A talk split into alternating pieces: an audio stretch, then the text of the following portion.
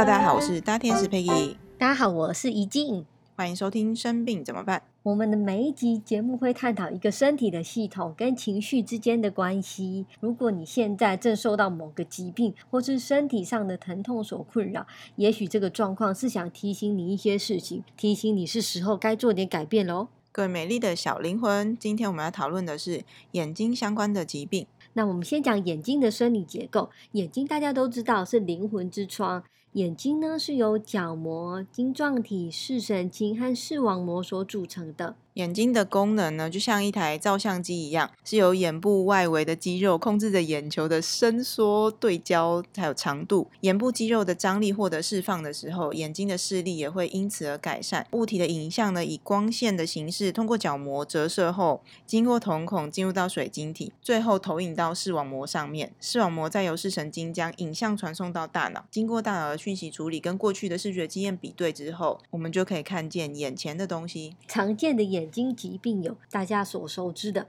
近视、远视、散光、结膜炎、针眼、干眼症、青光眼、飞蚊症、白内障、视网膜剥离、黄斑部病变等，还蛮多问题的嘞。真的没有想到念出来之后，发现眼睛疾病有这么多状况。最常见的就是近视嘛，那近视就是视觉的成像没有办法聚焦在视网膜上面，它的成像是在视网膜的前面。那远视是聚焦在视网膜的后面，散光是光线不均匀的在视网膜上，导致你的成像是扭曲啊、失真或是模糊。这些常见疾病在眼科里面的治疗就是有有各种相对应的眼药水啊，或是用镭射手术的方法。然后如果没有特殊的病理变化的话，就是戴眼镜。好，接下来我们要开始探讨情绪或是潜意识跟疾病相关的问题。绪或潜意识的发现与探讨，其实它不是一种治疗，治疗是医生的工作，不是疗愈的范围。我们讨论疾病的情绪或是想法的根源，如果我们能够去找到源头，病情就会好转。但是不能够保证适当的药物治疗，再搭配潜意识的转换，能够达到加成的效果。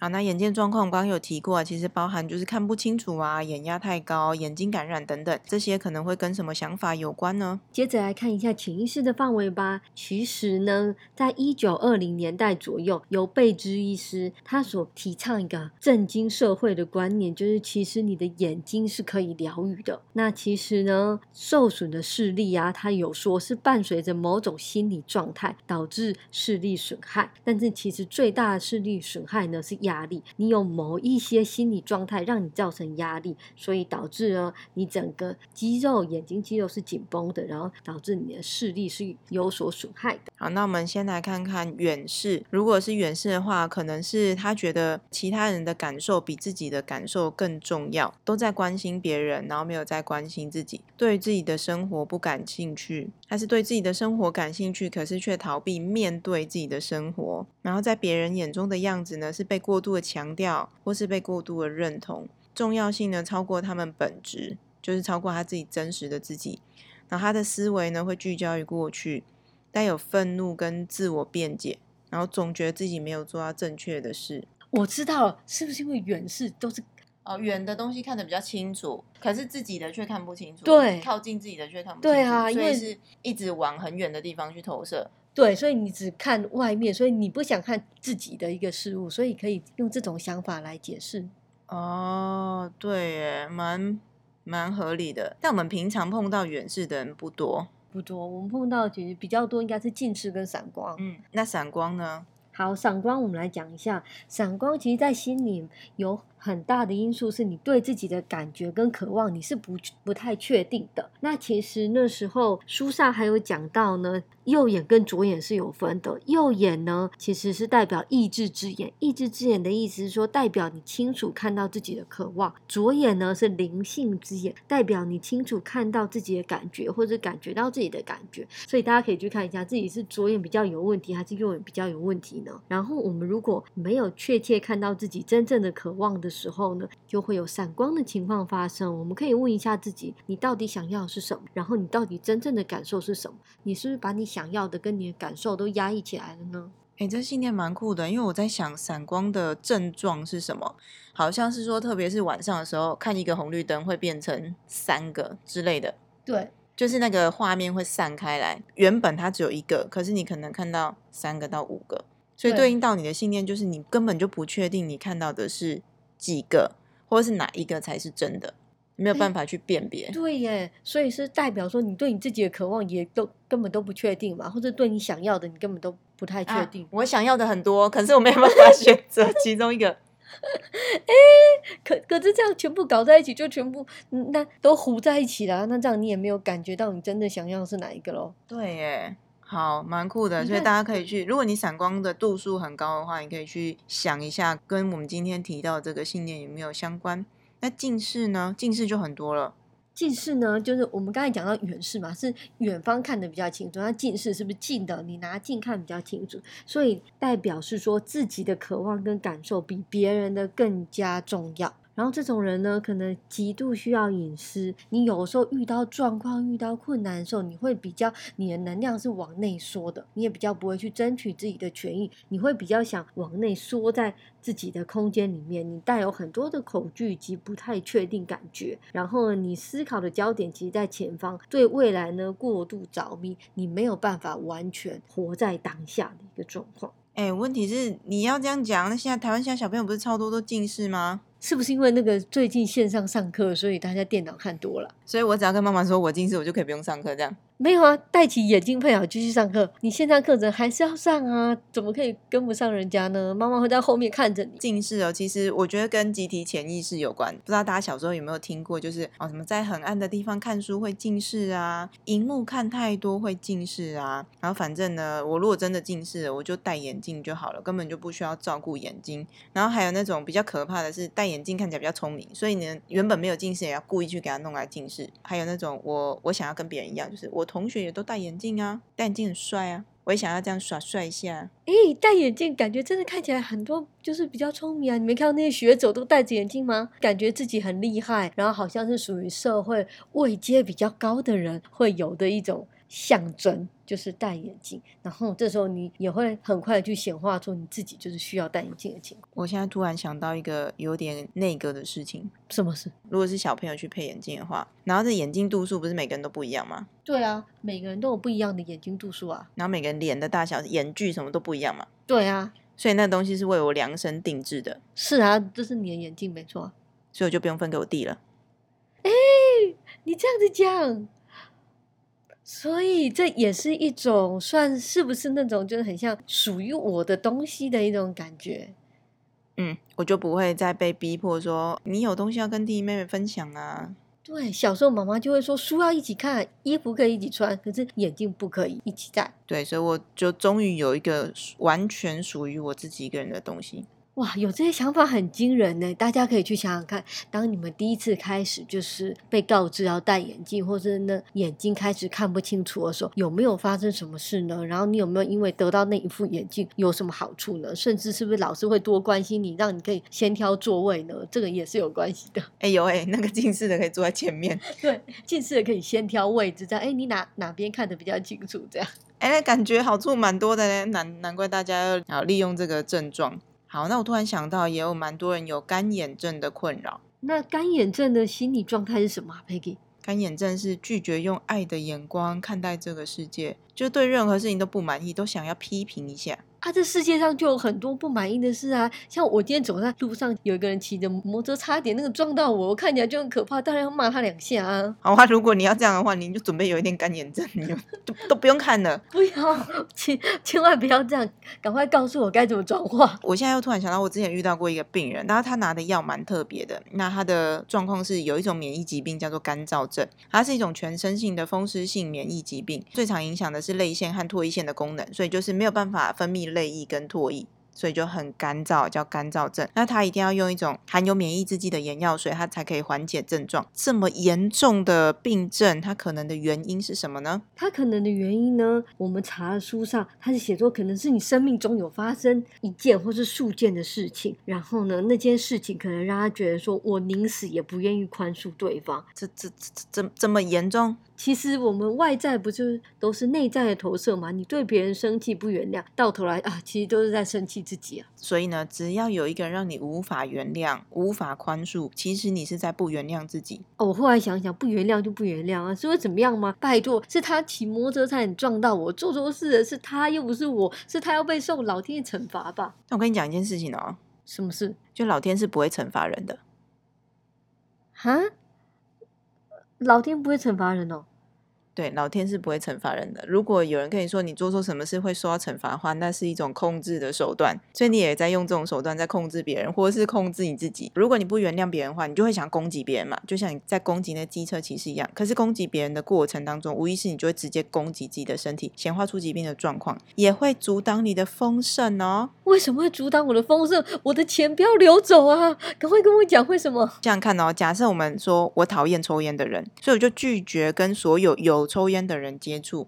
可是如果这个人刚好可以提供你需要的协助或是合作机会，这样是不是就少掉这个机会了？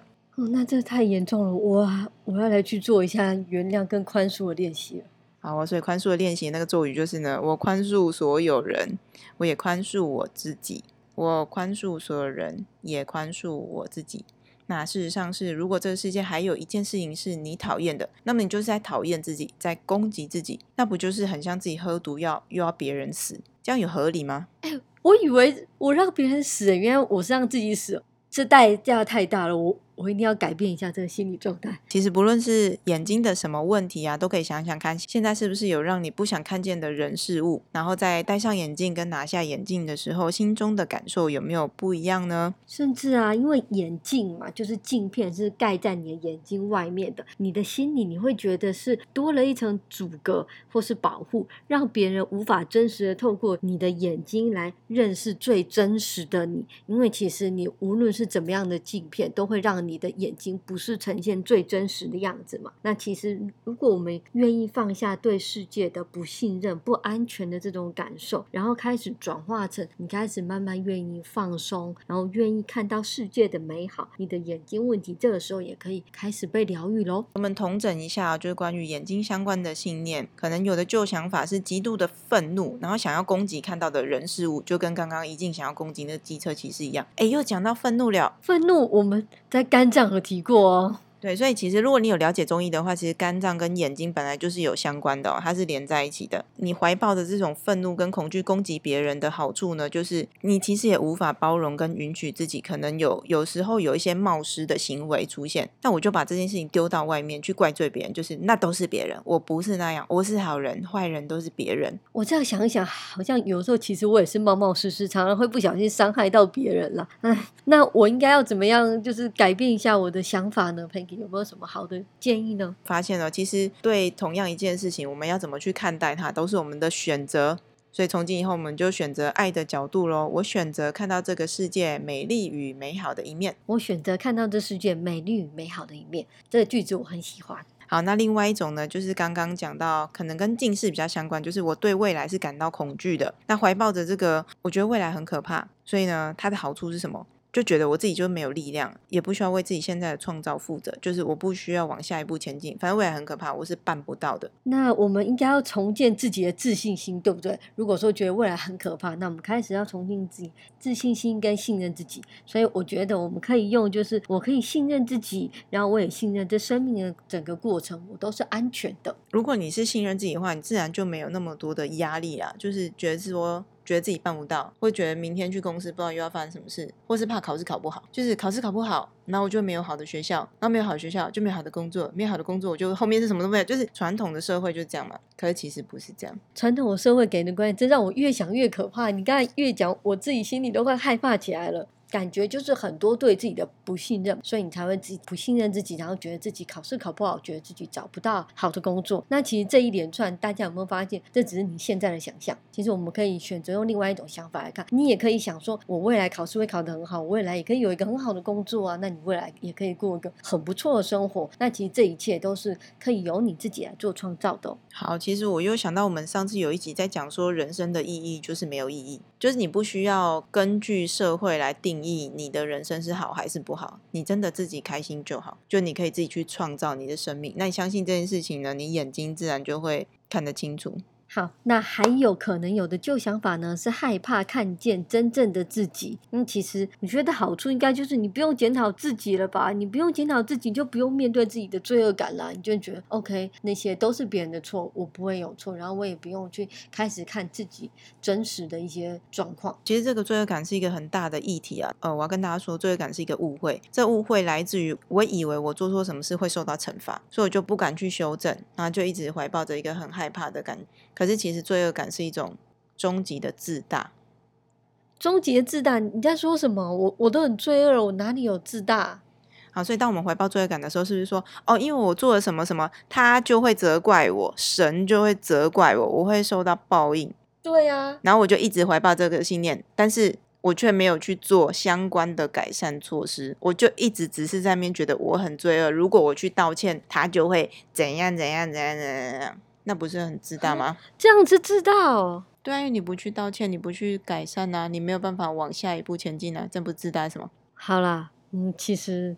我就是这么自大，取代的方法非常简单，就是你要相信我可以创造一个我所喜欢看到的生活。其实眼睛很多相关的问题都跟不愿意去看有关。那这样我们可以去想一下，眼睛的功能就是去看嘛，所以你可以去看一下，你到底自己是不是讨厌你自己生活中有什么部分，你自己很想逃避的呢？然后希望我们大家都可以用更高的角度来看待这个世界。这边我要引用一段佛印禅师的诗，大家知道佛印是谁吗？我不知道佛印是谁，你可以跟我们介绍一下吗？佛印苏东坡的好朋友，一段佛印禅师的诗：一树春风有两般，南枝向暖，北枝寒。现成一段西来意，一片西飞一片东。你可以解释一下这个文言文是什么意思给我们听吗？他当初会讲这个诗啊，是苏东坡跟另外一个人在吵架，然后他们想要去找这个佛印评评理。你说我们两个人说的，谁说的是对的？这样，他想要让他来主持公道，所以他就讲说，同样是这一棵树，然后它的向南边比较温暖的这个地方呢，它的枝叶就发展的比较旺盛；但它向北边比较比较冷的地方，它的枝叶就枯萎啊，都是枯枝这一类的。现在呢，吹来一阵风。然后树叶就是有往东飞，有往西飞，意思就是你们在吵什么，根本就没有意义。所以就提到我们之前讲，其实世界上的一切都是没有意义的。应该说，它没有所谓的对跟错，然后一切都是体验跟现象。哇，这个好高深哦！大家也可以去多想想这句话的含义。那如果能够用合一的意识去看待一切，明白我们跟万物之间其实没有分别，那我们在地球上的每一刻都是奇迹，不需要用对跟错去批判人事物，你就能够很自在的看待这一切。节目的最后，再跟大家提醒一下我们的联络资讯啊，我是西塔疗愈师大天使 Peggy，想要找我的话呢，可以到我的 IG 的底线 Peggy。我是西塔疗愈师怡静，想找我的话，可以到我的 I G D A J I 底线 D A L I 底线 L I F E。如果大家想自己来学西塔疗愈，我是在西塔好好玩这个单位学的，可以点影片底下的连接，或是直接在网络上搜寻西塔好好玩，那告知他们是生病怎么办的这个节目的观众，可以有一些优惠。那如果你已经是完成基础课程的西塔疗愈师，想要更进一步的学习，了解信念跟人体器官的关系，也可以参考西塔好好玩所开的。I A 人体直观扫描这个课程，然后是有实体课程的哦。在实体课程的时候，有更多很特别的练习。那西塔好玩的上课老师是有医学背景的，他解说可以更深入，可以更加开启你的解读扫描能力。那如果观众听了这集影片有任何的问题，也欢迎留言让我们知道，也可以追踪节目的 I G。生病怎么办？礼敬各位可爱又丰盛的灵魂。Namaste。